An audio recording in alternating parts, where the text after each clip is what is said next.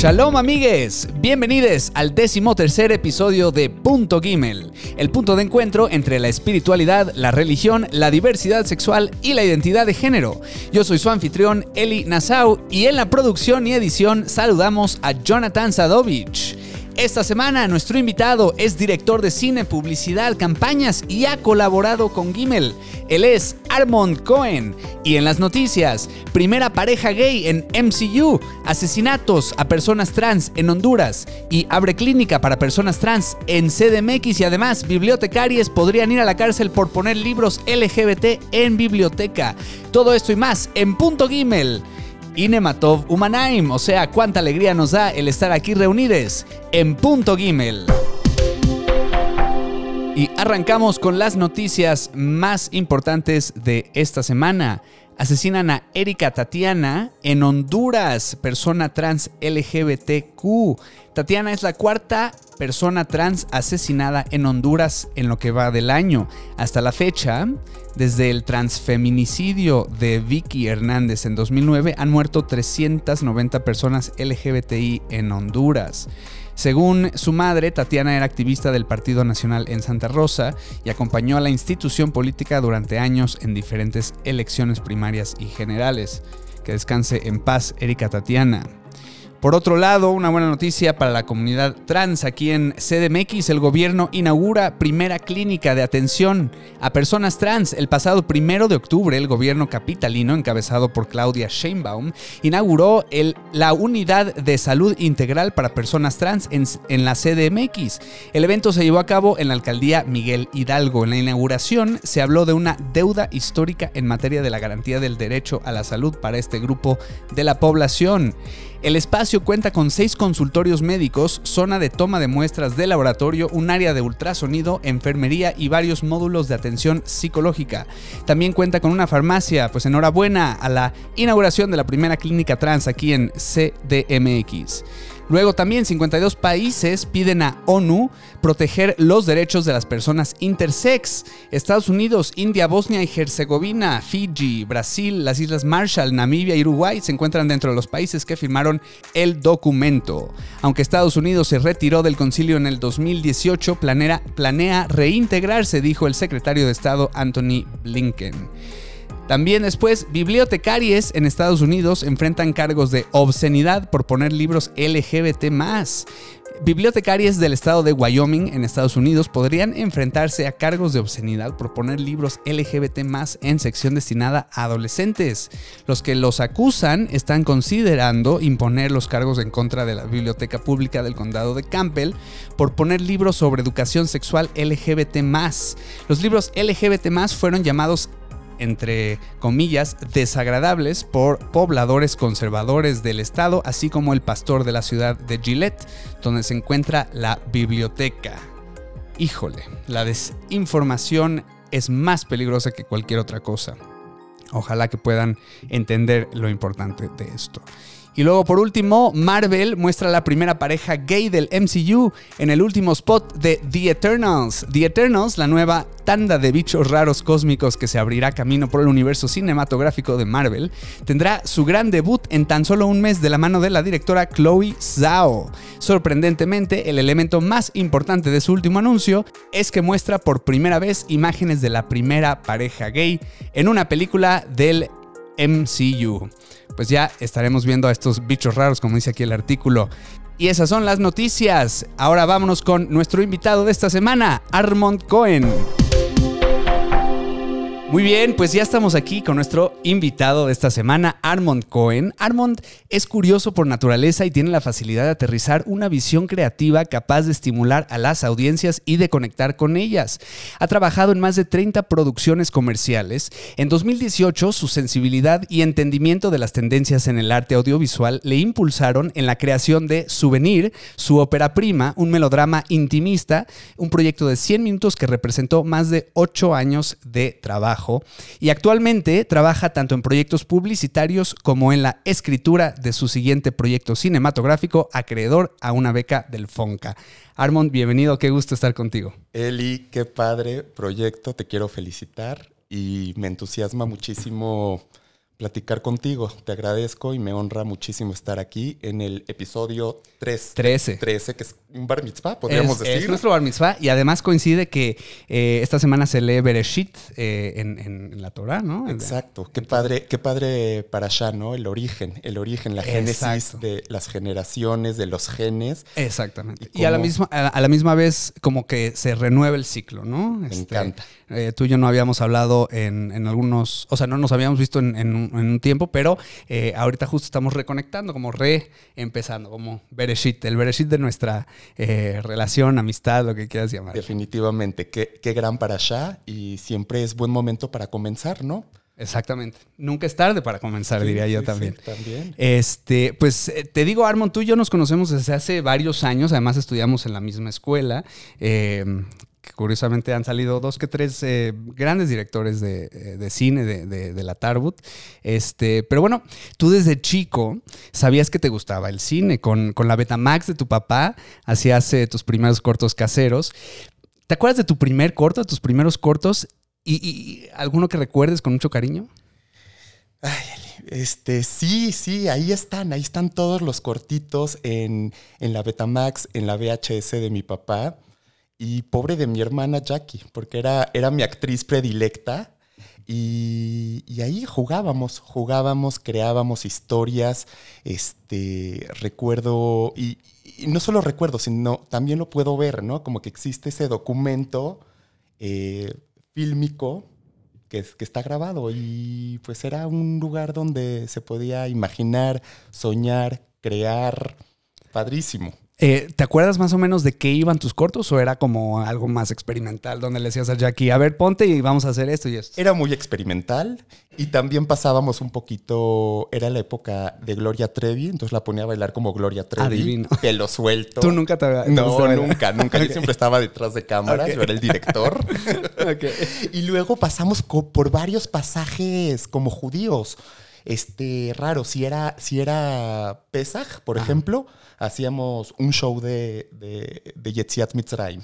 Mira ¿no? Como que siempre lo, lo- el judaísmo y las tradiciones han estado muy, muy tatuadas y muy arraigadas desde mi infancia, ¿no? Entonces, mirar este álbum de, de Betamax, ¿no? Este como una especie de, de- de fotogramas, pues es padrísimo verlo, Claro. verlo unos añitos o bastantes años después. ¿Regresas a verlas o las, las has visto recientemente? Fíjate que sí, las digitalicé hace poco. Ok. Entonces fue sumergirme ahí a, a- a la infancia. Qué bonito. Y dices que eh, algunas de estas eh, películas o cortos que hacías tienen como temática judía. ¿Tú te consideras eh, una persona religiosa, espiritual o ah, no? ¿O cómo ha cambiado esta, esta situación? No, no me considero una persona religiosa, me considero una persona, pues, muy tradicionalista y me gusta justamente estar en tribu. Creo Mm. que, que un poco lo que pasa con esta sinergia en una pantalla de cine, ¿no? Como estar alrededor de una fogata con la gente que quieres y platicas y cuentas historias. Eso pasa mucho pues en el judaísmo, ¿no? Como que el contar historias a través de la Torah, a través de las festividades, es hermosísimo. Y eso mismo pasa en el ritual de ir al cine, ¿no? Como Claro. que se apagan las luces, se prende una pantalla y ahí hay una cuestión de, de- de sentidos que, que- que- que te provocan en ti interactuar con la película, ¿no? Claro, y estás como en una comunidad viendo a una misma luz, como esto de la fogata que dices que me encantó, eh, ¿no? Un- la luz de un proyector que se proyecta aquí en la pantalla y todos estamos, todos estamos viendo esta historia que, que- que estamos Es un presentando. espejo padrísimo el cine, es un espejo que te invita a reflejarte ahí y, y en cuestionarte, ¿no? O sea, en cuestionarte y, y creo que el ritual del cine es muy sensorial, ¿no? También huele, ¿no? A veces huele a palomitas, a Sí, veces claro. huele a, a- a meados el cine, ¿no? a veces huele a, a muchas cosas, pero es Exacto. como, es como una experiencia, pues, que, muy envolvente, ¿no? Entonces, justamente esta fogata te permite contar historias y, y siempre me gustó contar historias, siempre la imagen, eh, ya sea experimental o, o de un artista, como que siempre la, la- la fui sembrando desde muy, desde muy chavito. Ok, sé que eh, tienes como referentes a Godard, a Truffaut, ¿no? Este, estos eh, directores eh, franceses de un cine quizá no tan comercial, si le podemos decir así. Pero ¿te acuerdas tú la, la primera película que viste en el cine que te haya impactado, que hayas dicho, yo quiero hacer eso? Mira, te puedo decir varias películas. Es una. Eh, pero la primera, la primera película, yo creo que fue Tiburón de, de Spielberg. Mira qué curioso. Este, pero te puedo decir un poquito del, del cine que me gusta, que mm, te diría como La ventana indiscreta de Hitchcock, te diría Hall, te diría mm, Ojos bien cerrados de Hitchcock, este, perdón, de, de- De de Kubrick, Kubrick. de Kubrick. Sí. Y pues un poco, un poco ese es, ese es el cine en el que, en el que, en el que oscilo. Te vas a Tiempos ahorita- modernos también de Chaplin De me Chaplin. gusta. Aunque esa es comedia y tú, tú le tiras más al drama. Le tiro al drama, Sí, sí, sí, sí, córtame las venas, sí. Oye, pero curiosamente, antes de hablar de, de tu ópera prima, eh, y a pesar de que no eres papá, el tema de la maternidad y el embarazo ha hecho apariciones frecuentes en, en tus trabajos, desde incluso la prepa o la, la universidad. ¿Qué es lo que te atrae a este tema o por qué este tema te, te llama la atención? Pues sí, Souvenir, mi, mi ópera prima, pues nada, es un, es un, un gran y doloroso ensayo, es un parto muy largo, si lo Ujú. llamamos un parto de, como lo dijiste, de, de, de ocho años de, de, parir, ¿no? O sea, como que las creaciones cinematográficas tienen algo, pues de esto, de, de dejar, de dejar hijos. Y sí, como que el embarazo siempre ha estado muy presente como esta cuestión de cuestionarse la paternidad, la maternidad, qué te hace ser papá hoy en día, las nuevas formas de, de- hacer familia, ¿no? Justamente hablando un poquito de Gimel. Y este, pues sí, sí ha sido un tema muy recurrente que ha salido en, en mi psicoanálisis, en mis trabajos, en mi, en mi creación artística, en mis cortos. Entonces, pues sí ha sido ahí como un ensayo de- de cuestionarme mi paternidad, ¿no? Y mi maternidad también. ¿A ti te gustaría ser papá algún día? Por momentos, por momentos. Para eso están los sobrinos, para cuando ya te Totalmente, casas. y ahí están, ahí están, llévatelos. Ok. Eh, bueno, pues hablando de Gimel y de estas eh, formas de hacer eh, familias, pues tú eh, tuvimos el, el gran honor y el privilegio de que hayas dirigido el video de, de la campaña de Gimel de Yo Tampoco, que salió hace siete años. Cuéntanos, Armond, ¿qué tanto se parece la historia de Elías, el protagonista de la campaña, a tu historia en cuanto a eh, tu sexualidad? Antes de, de retomar eso, ¿qué tal? ¿Qué, qué buen proyecto nos echamos, ¿no? ¡Qué proyectazo! Qué proyectazo, lo Fue- que hicimos, sí. lo, lo gocé. ¿Cómo? el ver, el- aparte de dirigirlo, este, lo gocé mucho por el escándalo comunitario que provocamos. Creo Sí. que Fue, fue yo, yo digo, fue trending topic tres semanas en la comunidad. fue una belleza. Todas las cenas de Shabbat hablaban de yo tampoco por semanas, ¿no? Y sí, fue, fue un impacto muy importante. Fue, creo que la primera vez que se hablaba de este tema de una manera tan abierta en la comunidad. Yo, yo le agradezco profundamente a todo, a toda la familia Gimel por, por haberme, eh, pues nada, dado esa oportunidad de dirigir un corto tan, tan, este, tan hermoso y que, y que, y que abrió puertas, ¿no? Yo creo que sí abrió puertas Claro. y abrió, Abrió muchas- puertas, cambió vidas. eh, o sea, gente incluso que estaba contemplando suicidios o cosas así eh, trágicas porque no encontraba un espacio dentro de la comunidad. Y después de esto le cambió el panorama. O sea, sí fue algo impactante. Impactante, impactante. Y, y lo que platicábamos al principio, este, ¿fue hace cuántos años? Siete años. Siete años. O sea, la neta, qué hueva, ¿no? O sea, que, que, que- que sigamos en eso, ¿no? En ese track de hace siete años, un corto provoque tanta, tanta polaridad, ¿no? Sí, y que no sé si hoy en día, no sé si hoy en día sería eh, necesario o, o relevante algo así, pero sigue habiendo mucha eh, discriminación tanto dentro como fuera de, de la comunidad. Entonces es Es triste. sorprendente. es- Yo, yo quiero compartirte algo.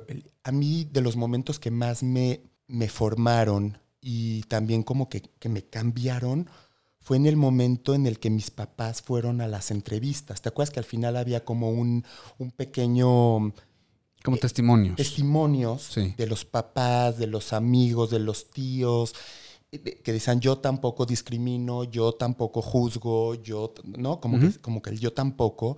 Y fue sorpresivo porque yo a mis papás no los invité y llegaron. en ese momento algo, algo se acomodó adentro de mí y fue de las cosas más hermosas. Y justo ese pedacito lo tengo en mi computadora y sí he regresado ahí de vez en cuando. Wow. Algo hermoso, de verdad que me, que me ayudó mucho a, a vincularme con mis papás y, y a entender ese amor tan genuino. Wow. Pero, repito, fue algo muy sorpresivo y cuando llegaron me tuve que salir de la entrevista porque no pude, porque soy un sensible de lo peor y entonces empecé a berrear y entonces no estuve ahí en el momento en el que mis papás, frente a cámara, frente a una comunidad, frente a un mar de gente en el YouTube, dicen yo tampoco este, rechazo a mi hijo. Wow. Entonces- ¿Esa era la primera vez que tus papás habl- hablaban abiertamente contigo? No, no, no, pero siempre había sido en, En Petit. sí, en Petit, en la casa, o sea, como que fue, fue muy, muy hermoso. O sea, Wow. gracias Gimel y pues nada, por, por permitirme dirigir eso y por, y por cada cuanto regresar a ese clip de, Sí. de mis papás en esa entrevista que ahí la tengo muy cerquita de mi disco duro principal, ¿no? O sea, como que cada vez que, que algo se desacomoda en mi vida, abro ese punto mov, le doy doble clic y aparecen mis papás en esa, en esa entrevista. Qué bonito. Bueno, hablábamos también de, de regresar a, a ver tus, tus primeros videos, tus primeras creaciones, ¿no? Entonces, eh, bueno, y además estamos hablando de Bereshit, de los orígenes. Yo creo que este, este capítulo se puede llamar Regresando a, a los orígenes o, o- o re- revisando los, orígenes, ¿no? Cómo, cómo va cambiando. Y, y porque hoy en día tú, este, pues ya, supongo que ya no es... No, no sé si fue tema con tus papás, eh, eh, este, este- En un principio sí, en un principio fue tema, fue doloroso, pero para mí era muy importante salir de casa de mis padres por la puerta grande. ¿Qué quiere decir eso? Con una aceptación absoluta. O sea, yo no, yo no, o sea, a mí nunca me corrieron de la casa, o sea, como que yo siempre eh, estuve bien recibido, pero, pero sí, sí hubo, sí, sí hubieron, pues, detallitos. detallitos, dolor, definitivamente, pero al final me fui por una puerta de mucha aceptación. Mm. Y eso fue muy lindo. Qué bonito. Eh, porque además, en los últimos, o sea, cuando tú y yo íbamos en la escuela, eh, las cosas eran muy diferentes a como son ahora. ¿No? Muy diferente. O sea, uno decía, soy gay, yo te, era llevo unos, suicidio y yo social. te llevo unos añitos. No tanto, no tanto. pero, pero igual a mí me tocó un chorro de bullying. No sé a ti cómo te fue en la escuela. O, cómo, o sea, Es que a mí no me tocó tanto bullying eh, porque yo me llevaba con puro raro. ah, O sea, mi grupo, mi banda era como la banda pesada, mi, la banda, ya sabes, de, de los que fumaban, de los que tenían la, la cabina de, de- O sea, como que siempre estuve en un refugio con amigos que siempre me, me respetaron, me quisieron y yo no. O sea, como que no, no- ok. O sea, quizá el tema en, en la escuela no, no era importante. eh, fue como más el tema arreglarlo o hablarlo en, en casa. O, ¿no? Sí, en casa y, y- y- y- y te digo, en la Tarbut no, no. Te fue mí bien. Me fue bien. Ah, qué bueno. A mí no, pero a ti sí que bueno. Pero tiene que ver mucho con los amigos, ¿no? Con, con Sí, tu gente, sí, con, sí. con tus espejos. Justamente hablando de estos espejos, Sí. es el cine también un espejo de tu realidad. Estos espejos de Ariel, Yanif, Paul, Liel, Mari, Jessica, todo, toda esa banda, pues éramos Los alternativos. los alternativos, los fieles creyentes del amor, pues los que, ¿sabes? Los Ujú. que ya pues casi queríamos echarnos un churro de vez en cuando, ¿no? O sea, como un poco. Ay, un no le digas eso. a. No sé quién era la directora de esa época, pero, pero bueno. Ya, ya salimos, ya no, ya, Ya, ya la no, libramos. ya no hay. Está bien. Pues muy bien. Eh, qué bueno que se pudo trabajar y, y qué bueno que Gimel te dio esta oportunidad eh, de, pues un poco de terapiar este tema o de, de confrontarte a, a esto o que tus papás, bueno, esta sorpresa de que tus papás vinieran eh, fue increíble. También fue muy bonito porque, o sea, tú trabajabas con Jonathan Busali, con quien yo trabajaba también, entonces, y eh, es quien Hay mucha produjo el- el, historia. corto. Mucha historia. Hay mucha historia, cúter, Sí. sí. muchas fiestas. Sí, sí, sí. Bueno, uno va aprendiendo, uno, Uno va va, aprendiendo. va experimentando. Sí. Y todas estas cosas quizá tú utilizas para, para tu primera película, o eh, tu ópera prima, eh, Souvenir. Regreso al tema de- del, del embarazo y quizá podamos hablar ahora de, de que la, película precisamente fue presentada en varios festivales, ¿no? En, todo el mundo. Y una de las observaciones que, la película recibió, me parece que en, Europa especialmente, fue eh, como que te critican este tema de por qué tú eh, hablas de un tema como la maternidad o la subrogación o el embarazo, que no son temas que necesariamente te implican a ti directamente. Entonces, ¿cómo tú reaccionas a estos comentarios? Justo eh, fue en Rain Dance en Londres, en el festival de Rain Dance, donde pues me cuestionaron mucho las mujeres esto, que con qué autoridad un director hombre podía, eh, pues sí, podía dirigir algo tan, tan femenino como el embarazo, como la maternidad, como el gestar. Y yo creo, Eli, que, es muy válido, que es muy válido porque todos tenemos una parte, pues, femenina, o sea, como hombres, o sea, o sea, y, claro que como director, pues uno quiere, quiere explorar, ¿no? Y, y, para mí era importante preguntarme sobre mi maternidad, sobre mi paternidad, sobre mi hablando igual de, la parasha de, de, de Bereshit, de, de, qué iba a dejar, ¿no? Que, que, que, si iba a dejar hijos, si iba a dejar películas. Que, o sea, tu legado, ¿cuál es tu legado? ¿Cuál es mi legado, no? Entonces creo que hay como un reflejo del gestar, también que tiene que ver no únicamente con los hijos, ¿no? Y te puedo decir que Souvenir si fueron como un embarazo de triates, ¿no? Porque... Pero desde nueve meses fueron nueve años fueron casi. nueve años y tú sabes lo que es este levantar un proyecto cinematográfico, teatral, conseguir el financiamiento, condensar y dirigir a los actores, poner la puesta en escena, o sea, como que todo el equipo pues que estuvimos ahí trabajando durante años. Claro. Pero, pero sí, sí en Londres me cuestionaron en Rain Dance esto y y sí fue sorpresivo, pero ahí con mi mal inglés logré torear a las feministas, que yo soy también muy feminista, Pero, pero sí pude como, como, como torear estas respuestas donde pues yo también tengo una parte que quiero hablar de la, de la maternidad y eso no me, no me excluye de, de hablar de, de esto. Ok, ok. Tú, tú vertiste mucho tiempo trabajando en la, película, la, escribiste con, otra persona, creo que fueron 16 tratamientos del, guion. Em, ¿Qué aprendiste eh, al final de este proceso? ¿Qué aprendí? Híjoles, es que te puedo decir mucho, muchas cosas. Que hacer cine es justamente algo comunitario, algo que se hace en tribu, algo que se hace en familia, ¿no? Aprendí que, para, para, una creación, para, para, dirigir cine, pues sí necesitas de, muchas manos, de muchos pies para, para, para que camine, ¿no? Para que camine una producción. Aprendí a conocerme más, definitivamente. ¿Algo en específico que hayas conocido de ti? No, pues mi, mi sabía que era neurótico, histérico, pero bueno, pues ahí se me despertó más. Aprendí también a ser más compasivo conmigo, ¿no? O sea, como que ser, a, entender que no tengo el control, ¿no? Que no tenemos el control de, todo, ¿no? Mm. Este, y aprendí que, que, que, toda creación artística tiene una maduración y tiene como un proceso de crecimiento y también hay que dejarlo que crezca, ¿no? O sea, un poco...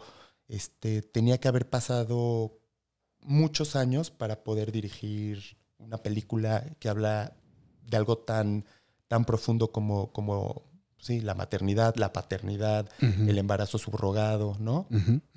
Además, luego al final hubo un arduo proceso de, edición en donde tuviste que cortar varias escenas que significaban días enteros de trabajo. Esto habla de lidiar eh, eh, con, con, soltar, ¿no? El, poder soltar eh, cosas queridas por un bien, ¿no? Final. Sí, sí, ¿Nos podrías platicar, Armand, en tu vida, qué has aprendido a soltar?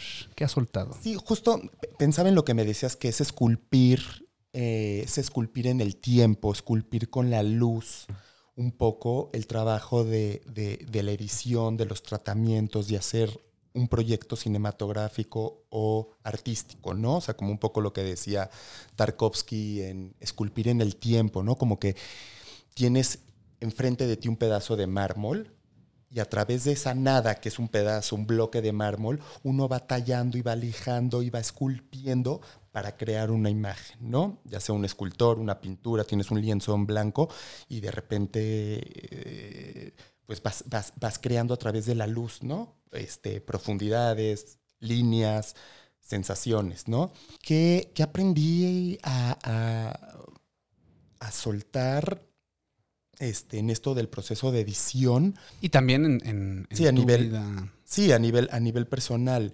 Pues eso, Miel, y que no tenemos el control. Uh -huh. Que no hay un control, este, por más que seas un Kubrick, un Hitchcock, un Steven Spielberg, un así, un Truffaut, un Godard, este, también tienes que, que, que la vida es un, un constante fracaso, levantarte, aprender y continuar, ¿no? Y en ese en ese fracasar, no sé si es fracasar, se diga, pero en ese tropezar y levantarse, justamente es soltar y quitarte una capa y quitarte un pedazo de piel y luego otro y uh -huh. luego otro y luego hacerte pues una ropa, una ropita donde tú te sientas cómodo con eso que has ido soltando.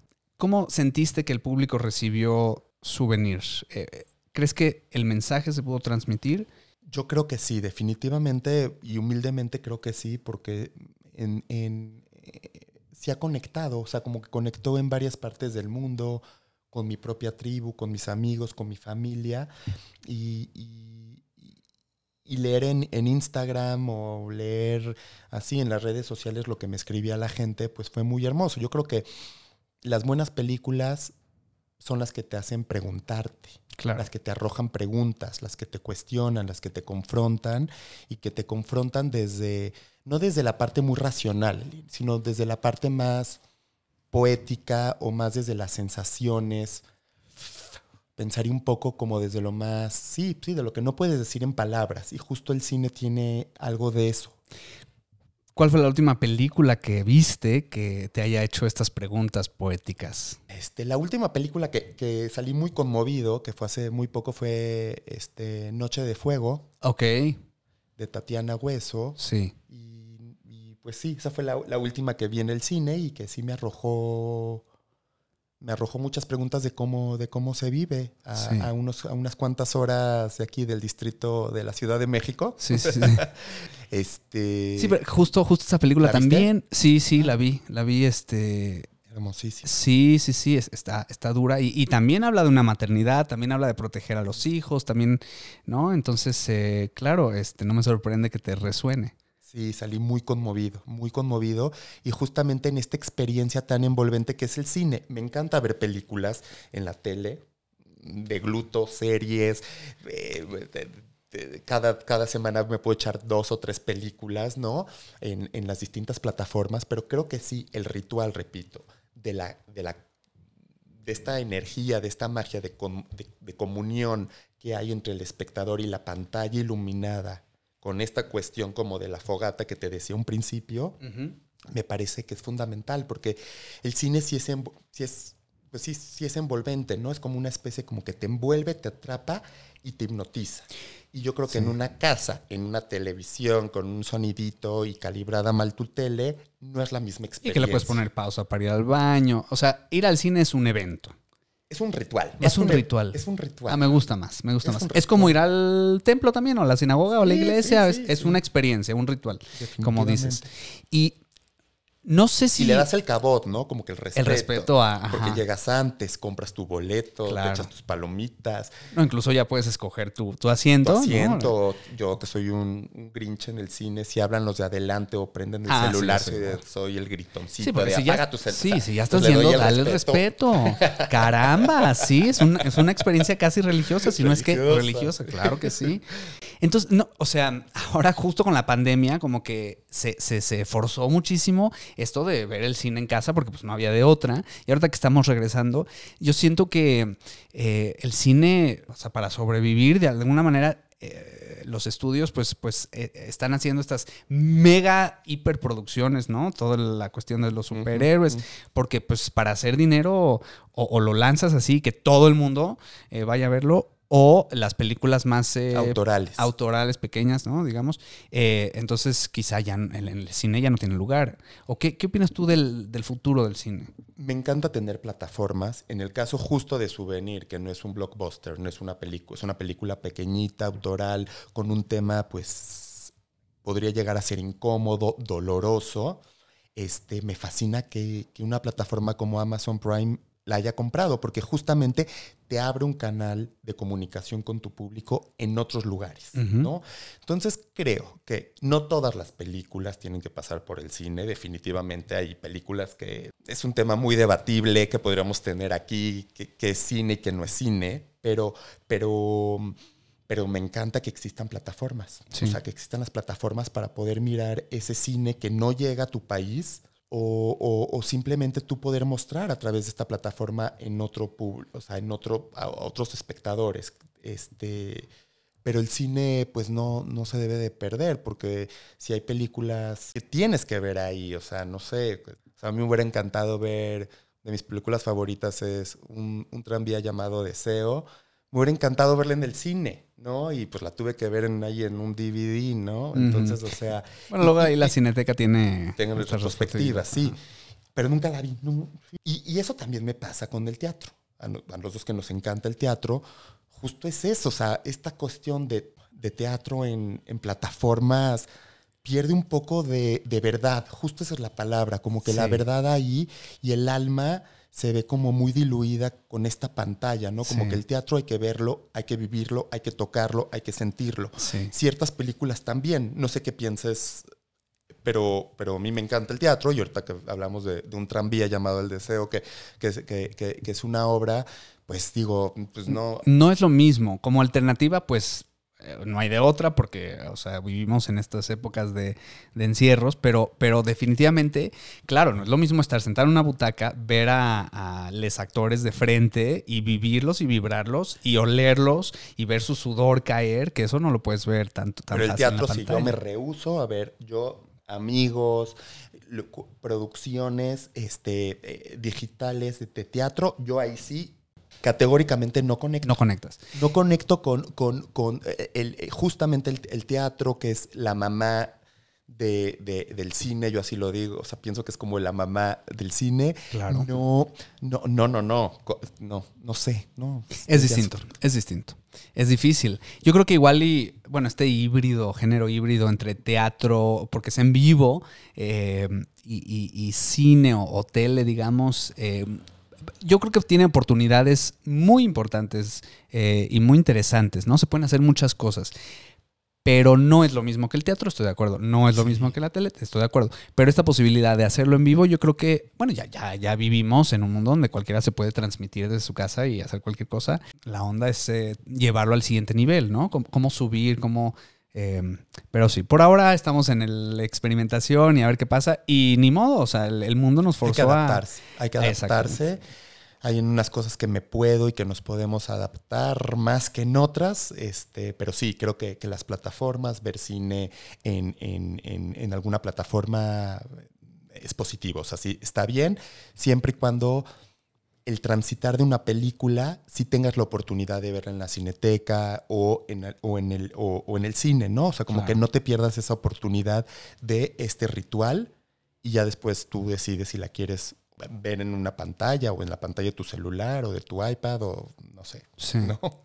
Muy bien, em, pues hablamos de que la parasha Bereshit de esta semana eh, habla de, del Génesis. Cuéntanos, Armond, ¿qué proyectos estás gestando tú en este momento? Ay, el gestar, el gestar que de repente pues uno se va reinventando. Este, como que estos últimos, terminé la película y estos últimos tres años un poco me dediqué, a, acomodar mi cuarto interno, ¿no? Como, como mi habitación propia, un poco, pensaba ahorita en que me preguntabas en, en la novela de, Virginia Woolf de, una habitación propia este, que para crear necesitas dinero y un espacio, ¿no?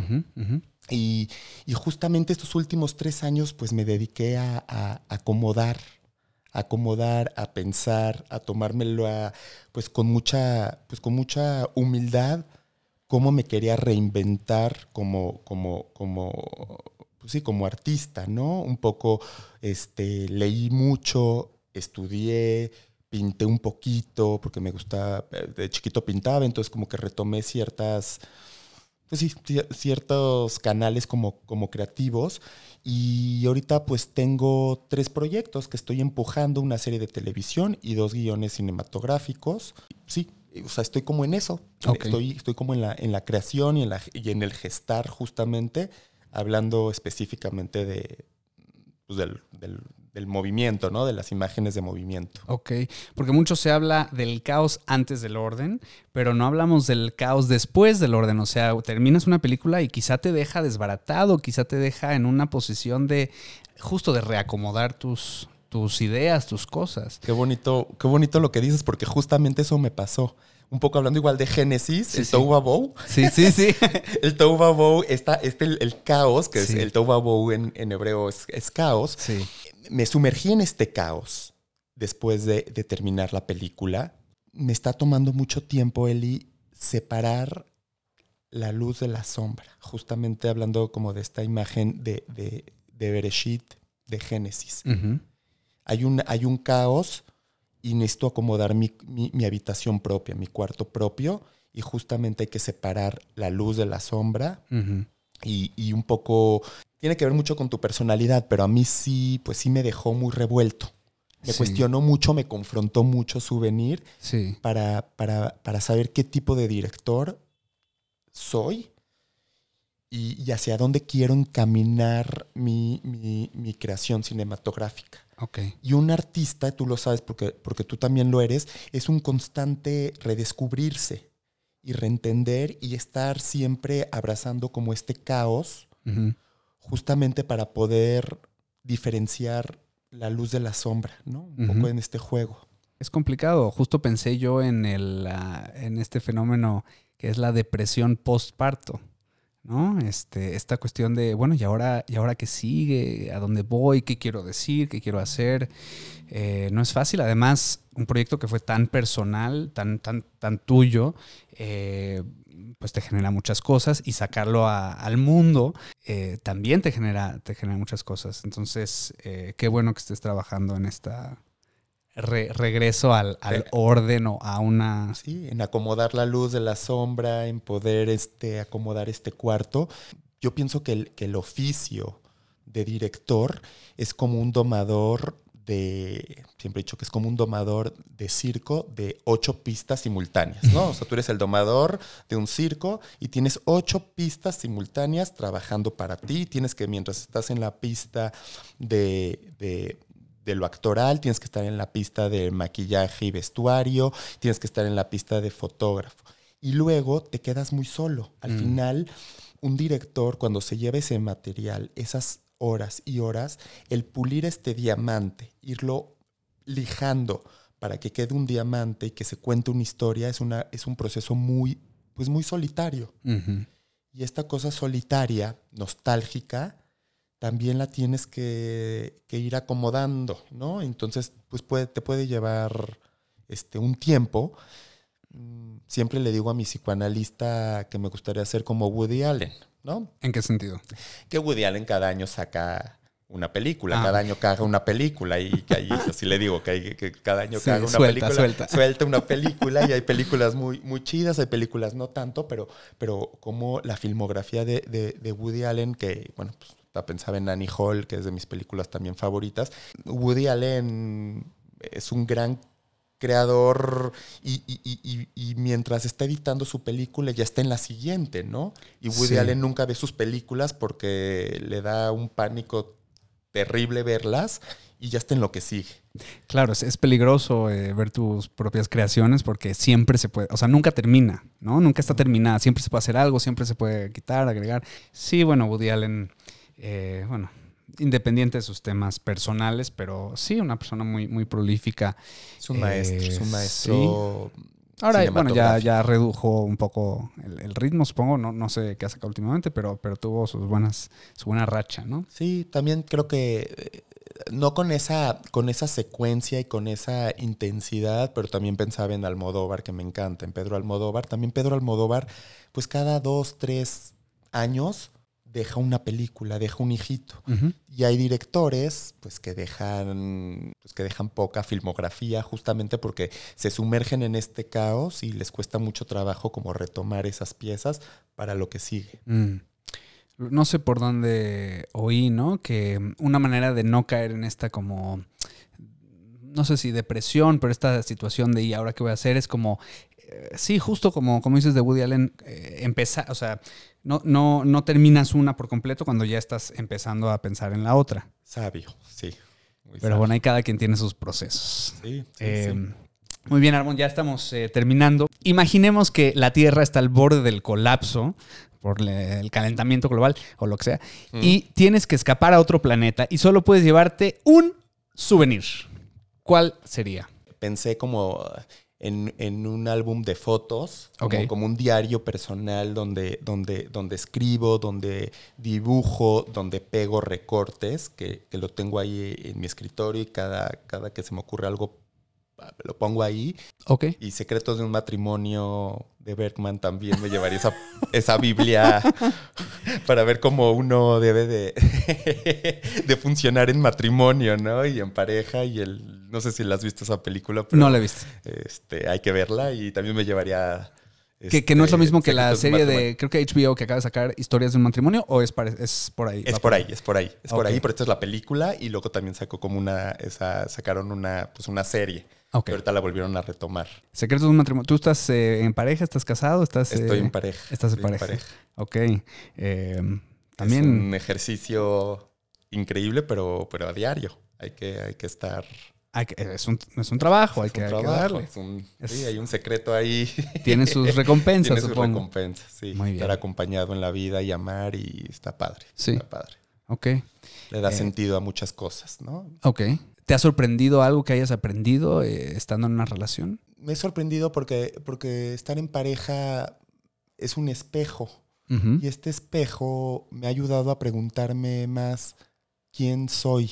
No mm. tanto qué soy, ¿no? Porque como qué soy, soy pues judío, tengo tantos años, soy, ¿sabes? Pero quién soy, de repente como las parejas o, o ciertas experiencias en la vida sí te ayudan como a confrontarte y a preguntarte quién eres.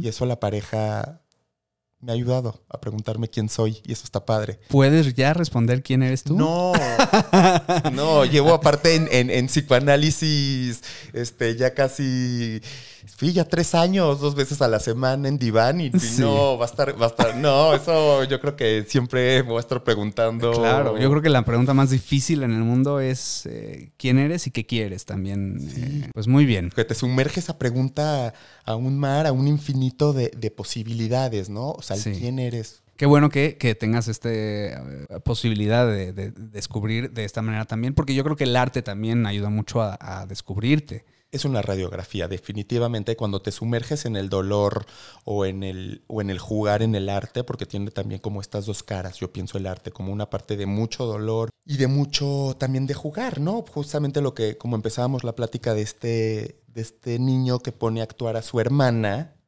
tiene como esa parte muy lúdica, muy amorosa, muy divertida, pero también tiene una parte pues que podría llegar a ser muy dolorosa, ¿no? El arte Tú como, como, en estas dos caras, tú como actor y como artista que eres, lo, has de estar, juegas todo el tiempo con estos, Claro, pero justamente tú hablabas de la separación de luz y sombra, que podríamos decir que luz es el juego, sombra es el dolor, pero entonces el arte es una manera de juntarlas de una manera sana o de una manera eh, catártica. Sí, yo diría que, en, el, en, el, arte puedes sublimar muchísimo, ¿no? Es una radiografía y un, y un ejercicio de sublimación pues muy, muy, muy, muy padre, porque si no serías un asesino, no sé, o sea, como que necesitas sublimar, ¿no? Las cosas, pues para, para ser funcional, ¿no? Entonces, este es una forma, el arte de, de, sublimar todas tus angustias y todos tus dolores en una, en una creación, ¿no?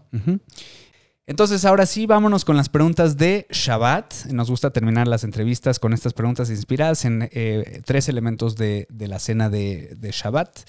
Eh, la primera es la pregunta de las velas. Son, preguntas ráfaga, lo primero que se te ocurra.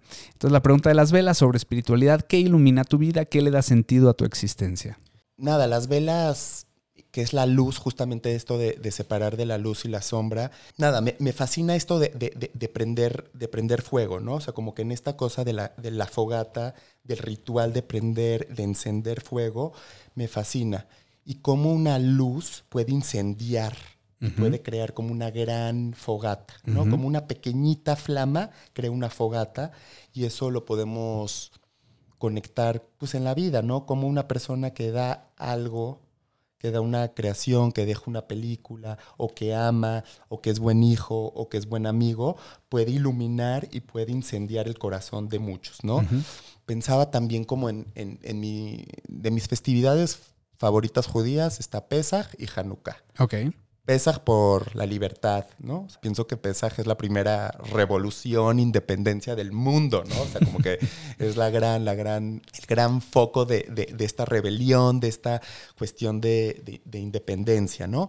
Y también en este Hanukkah, justo en esto, como una velita puede incendiar y puede prender otras, ¿cuántas son? ¿Ocho o siete? Eh, ocho más el shamash. Sí, ok. En Hanukkah. En Hanukkah, exacto. Sí. Muy bien. Entonces, ¿cómo, ¿cómo esta vela puede prender más corazones? Ajá. Y eso me fascina. Y también como la luz pensaba que es como en el cine.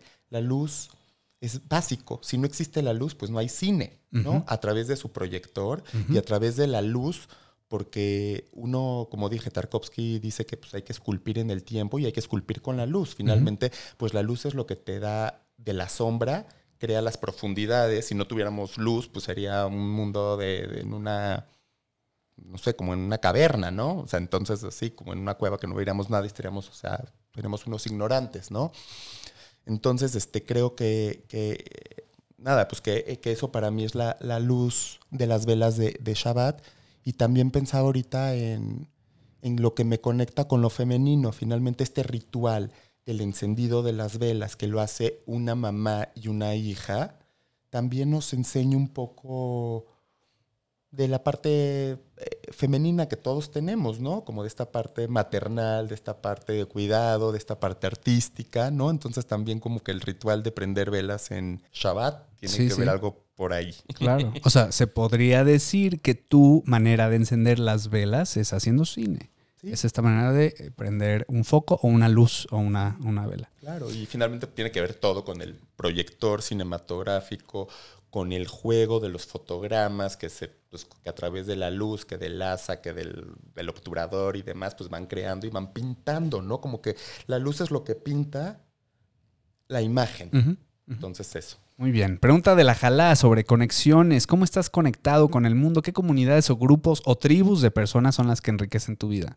La Jalá como que la pensaba en un poco como en esta trenza, en estos vínculos, en estos puentes que se van este, como tejiendo. ¿Qué, me, qué, me conecta con la vida? Pues mi familia, mi pareja, me conecta con la vida también el cine, definitivamente a la hora de ir a ver una película y que me cuestione, ahí como que creo una trenza, como que tejo y, puedo sentir lo que, o intentar sentir lo que pasa con, con, tal personaje. Pensaría que, mi, que, esta jala, la jala que más me gusta es la jala gula, la jala redonda, justamente porque todo tiene, hablando de, de Simchat Génesis, Bereshit y demás, pues todo tiene un principio y un fin, ¿no? Y como es la vida y como es una película, ¿no? Se empieza y se termina, la sueltas y a lo que, a lo que viene. Entonces justamente la jala me simboliza pues esos puentes con la familia, con el cine con, y con la gente que amo. Buenísimo. Y por último, la pregunta del vino sobre fiestas, pasatiempos, ocio. ¿Qué haces para divertirte? ¿Qué te hace vibrar alto? Pues nada, siempre pienso como en el vino, como en Lejaim, que Lejaim es por la vida, ¿no? Y es padrísimo como brindar por la vida, ¿no? Brindar por lo que sí hay, brindar por, por, por la vida, por esos puentes, por la familia, por lo que te hace vibrar alto, que, que en lo personal es ir al teatro cuando, se, cuando se puede, ¿no? Ahorita hasta el último Está regresando, está regresando. Poco a poco ahí vamos. También viajar me hace vibrar alto. Y sobre todo pensaba en el vino, en el, en el, en el kiddush, en esta palabra que dice un papá o un hijo a la hora de decir el kiddush de Shabbat, como, como esta palabra crea historias y como una, pala y como una mesa de Shabbat es una mesa donde uno puede escuchar y narrar sus historias y hacer un, un storytelling pues de su vida, ¿no? Entonces, este, ¿qué me gusta del vino? Que puedes contarte quién eres, a dónde vas, quién eres y estar festejando por la vida. Buenísimo. Pues Armand, hemos eh, terminado la entrevista. Por favor, déjanos tus redes sociales eh, para por si alguien quiere hacerte alguna pregunta o cualquier cosa. Eh, pues mis redes sociales son en Instagram, Facebook es Armond Cohen y pues cualquier cosa por ahí andamos. Muy bien. Pues Armond, te agradecemos muchísimo por estar con nosotros en Punto Gimel.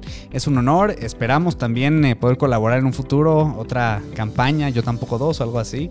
Pues muy bien, amigues, les agradecemos muchísimo por acompañarnos. Les recordamos que nos pueden seguir en nuestras redes sociales en Gimel MX. Nos pueden escribir a nuestro correo electrónico en contacto arroba gimel.mx si les gustó el podcast y si no, también compártanlo con sus seres queridos. Eh, estamos en, todos, todas las plataformas de música, de streaming, Spotify, Apple Podcasts, Google Podcasts, etc. Y eh, nuevamente agradecemos a Armon Cohen por acompañarnos. Yo soy su anfitrión Eli Nassau y también le agradecemos muchísimo en la producción y en la edición a John Sadovich. Les mandamos un fuerte abrazo y una semana de paz. Shalom, amigues. Las opiniones expresadas en este podcast son exclusivamente de quien las emite y no necesariamente representan la opinión de Fundación Gimel AC y sus afiliados, por lo que nos deslindamos de cualquier responsabilidad de las opiniones de les invitades.